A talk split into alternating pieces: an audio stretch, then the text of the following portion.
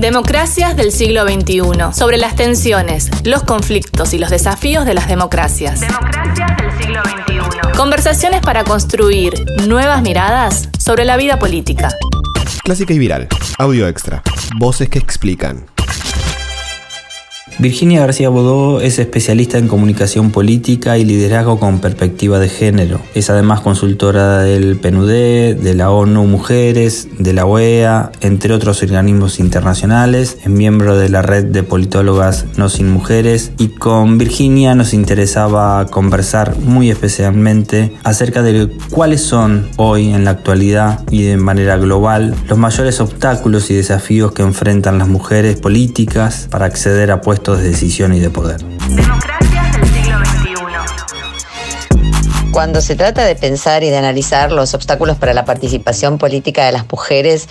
me gusta muchas veces realizar una reflexión, que es que cuando nos dicen que va a venir López, Pérez o Gómez a sumarse a una reunión, la representación mental que la primera representación mental que tenemos las personas en la gran mayoría de las veces es pensar que Gómez, López o Pérez o Fernández son hombres, ¿no?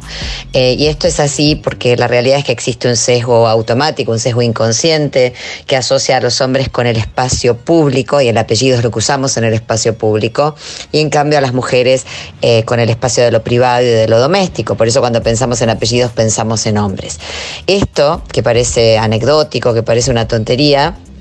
en realidad es muy importante porque es el primer, primer, primer obstáculo que van a encontrar las mujeres para acceder, para permanecer en posiciones de liderazgo y también para sus oportunidades de participación eh, política. La realidad es que mm,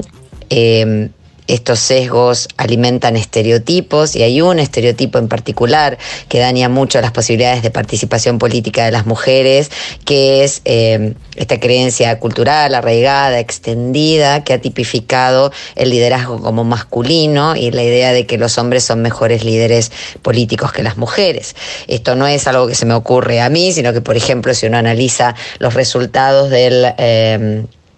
del eh, análisis acerca de perspectivas de desarrollo humano elaborado por el Programa de las Naciones Unidas para el Desarrollo en el año 2020, lo que uno va a encontrar es que el 47% de la población de más de 75 países del mundo, es decir,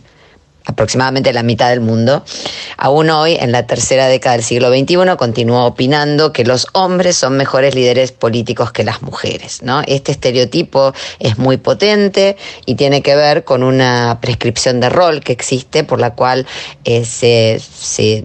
se ha tipificado que el liderazgo es algo natural en los hombres y no lo sería así en las mujeres. Por supuesto que estas son construcciones sociales y que no hay nada de natural en el liderazgo ni de genético en el liderazgo, sino que bueno, es la manera en la que se ha construido injusta y arbitrariamente la concepción que predomina acerca de qué significa liderar. Eh, todos los experimentos en psicología y las investigaciones en psicología tienden a mostrar que cuando las personas piensan en las características del liderazgo, normalmente esas características coinciden con aquello que el estereotipo de lo que es lo masculino eh, determina o detalla y en cambio casi no hay coincidencia entre el estereotipo de lo femenino y eh, el liderazgo. Por lo tanto, eh, este realmente es un obstáculo para las mujeres porque a las mujeres líderes y a las mujeres que intentan participar en política se les suele pedir el doble y perdonarles la mitad. Para agravar las cosas, cuanto más una mujer se aleja del estereotipo del liderazgo, es decir, del hombre blanco heterosexual de entre 35 y 65 años, eh, más difícil va a tener la posibilidad de participar en política y de acceder a posiciones de liderazgo. ¿A qué, a qué me refiero cuando digo cuanto más se aleja del, del estereotipo del liderazgo? Bueno, si además de ser mujeres está embarazada, o además de ser mujeres de una minoría étnica o de una minoría religiosa, o es una mujer indígena, o es una mujer rural, o es una mujer trans, o es una mujer joven, o es una mujer mayor. Bueno, cuantas más, eh, cuanto más se aleje la imagen de esa mujer de la imagen que tenemos estereotípicamente construida acerca de lo que es el liderazgo político, más complicado lo va a, lo va a tener, ¿no? Em, pensemos que esto está tan arraigado y tan instalado, la idea de que las, las mujeres no están hechas para liderar y que el liderazgo eh, pertenece al mundo de los hombres o es natural en los hombres, que inclusive aún hoy las primeras veces son noticia y causan sorpresa, ¿no? ¿A qué me refiero con primeras veces? A que, no sé, escuchamos eh, y leemos con frecuencia, eh, pongo ejemplos, en 2021 por primera vez eh, una mujer dirige el Museo del Louvre, ¿no? Área de cultura. O por primera vez también en 2021 una mujer fue elegida como presidenta de la Bolsa de Comercio de París, área de finanzas o por primera vez Reuters, la agencia de noticias, en 2021 tuvo una mujer al frente, área de medios de comunicación. En el área de entretenimiento, Disney en el año 2021 por primera vez una mujer presidenta. Aún en Suecia, un Estado que se define como feminista, el propio Estado se autodefine como un Estado feminista, recién en el año 2021 por primera vez eligieron una jefa de gobierno. Eh, por primera vez en el año 2022 vemos en Chile una mujer al frente del Banco Central y así podríamos seguir, ¿no? Así podríamos seguir con esta, em, con esta sorpresa aún que existe aún hoy en día por las primeras veces de las mujeres en posiciones de liderazgo político, económico o de cualquier otro tipo.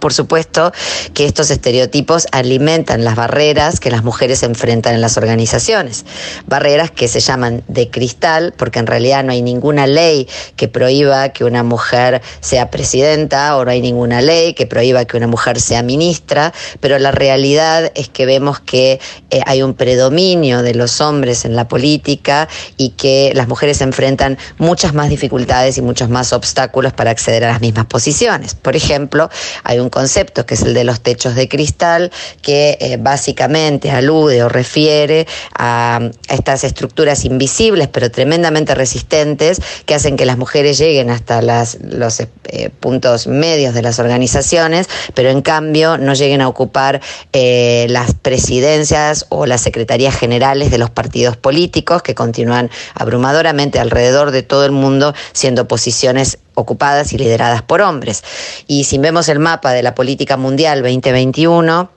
elaborado por ONU Mujeres, lo que vamos a ver es que apenas el 6% de los jefes de Estado y de Gobierno son mujeres, que más de 7 de cada 10 bancas de los parlamentos del mundo están ocupadas aún hoy en día por hombres y que apenas 20% de las carteras ministeriales de todos los países del mundo están lideradas por una mujer. Esto nos habla entonces de que existen estos techos de cristal. Ahora, supongamos que una mujer rompe los techos y llega a posiciones de liderazgo en la política, llega a ser ministra, por ejemplo, lo que vamos a encontrar es que también existen paredes de cristal, es decir, eh, que las ubican o las encasillan en eh, roles que tienen que ver con las eh, con los estereotipos más tradicionales de género. Por ejemplo, ese mismo mapa de las mujeres en la política nos muestra que la mayoría de las mujeres ministras están en las áreas de eh, acción social, familia, niñez, y que en cambio hay muchas menos mujeres en áreas duras como energía, como economía, como defensa, ¿no? A pesar de que, por ejemplo, una mujer tenga título de ingeniera en petróleo, muchas veces termina en un ministerio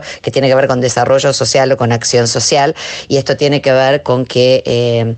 la, selección que se realiza se, opera sobre la base de este estereotipo que asocia a las mujeres básicamente eh, con las tareas de cuidado y que las mujeres son buenas cuando tienen que desempeñarse en ese tipo de tareas.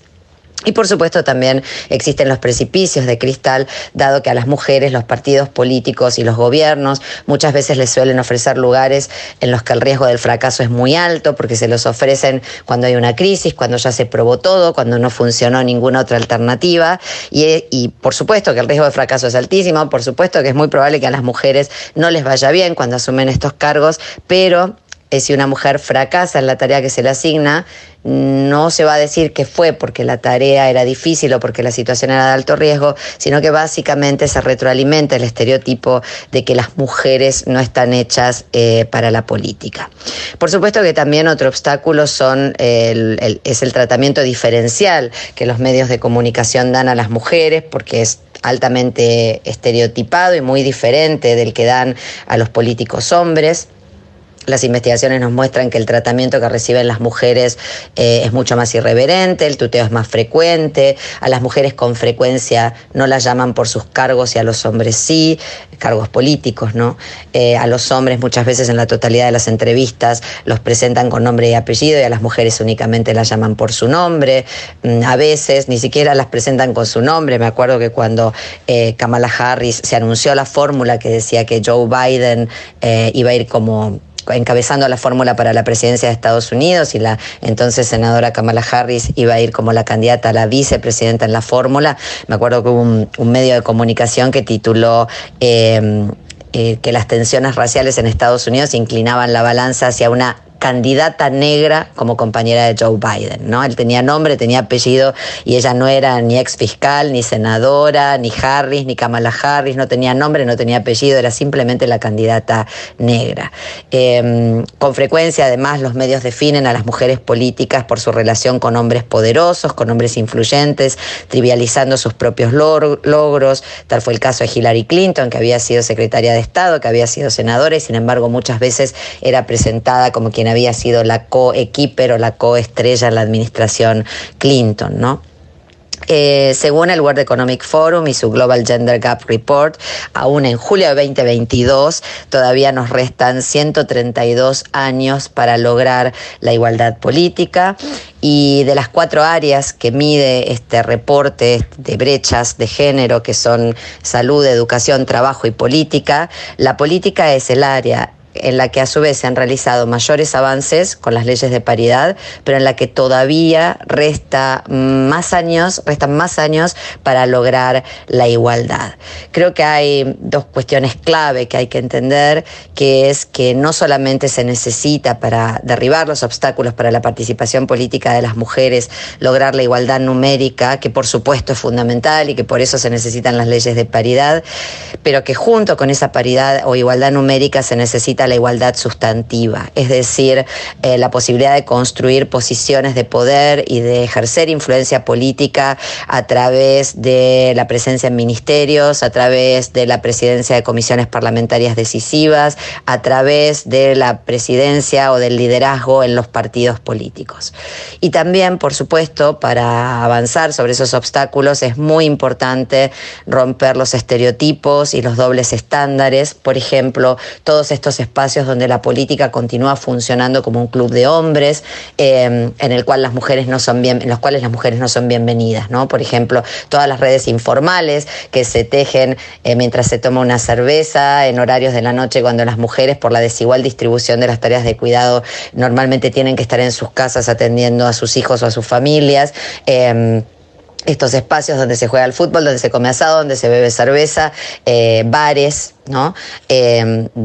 realmente el networking debería cambiar, las mujeres deberían estar incluidas en, este, en, esta posibilidad de construir redes informales, porque de esas redes informales es que surgen los contactos, surgen las recomendaciones y surge la posibilidad de ir tejiendo vínculos y de tejer redes que son tan importantes en la política. Bueno, y por supuesto combatir los estereotipos eh, y los dobles estándares en los medios de comunicación. Es decir, que para derribar los principales obstáculos que hoy en día enfrentan las mujeres para sus liderazgos y para su participación política. La moraleja es que no solamente necesitamos cambiar las reglas formales tales como las políticas y las leyes en el sentido de la inclusión, la paridad y la igualdad, sino que también debemos prestar atención a las reglas informales, es decir, a estas prácticas informales y a los prejuicios que aún hoy dominan en la escena política. Y una última reflexión que me gustaría hacer eh, tiene que ver con la percepción pública de los liderazgos de las mujeres, eh, dado que una pregunta que se realiza con mucha frecuencia es si existe un estilo de liderazgo de las mujeres o cómo es el estilo de liderazgo de las mujeres. Y la verdad es que las mujeres no tienen todas el mismo estilo de liderazgo como no lo tienen los hombres. A nadie se le ocurriría pensar que Barack Obama y Donald Trump por ser hombres tienen el mismo estilo de liderazgo, que Lula y Jair Bolsonaro por ser hombres tienen el mismo estilo de liderazgo, ¿no? Sin embargo,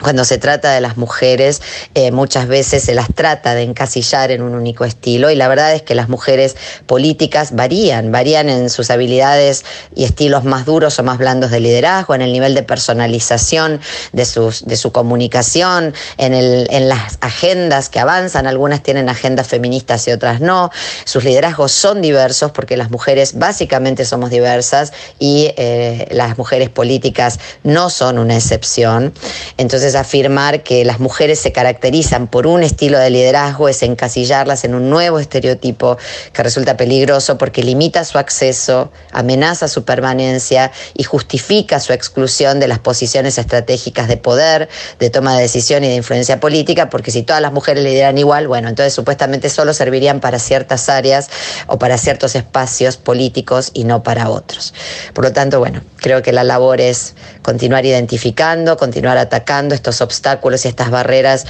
tan fuertes y tan diferenciales que existen para la participación política de las mujeres, que les cobran a las mujeres muy altos peajes en sus carreras políticas, en sus liderazgos y en su posibilidad de participar en la política en igualdad de condiciones. Democracias del siglo XXI. Democracias del siglo XXI. Si te gustó este audio extra, podés seguirnos en nuestras redes sociales y en todas las plataformas de audio.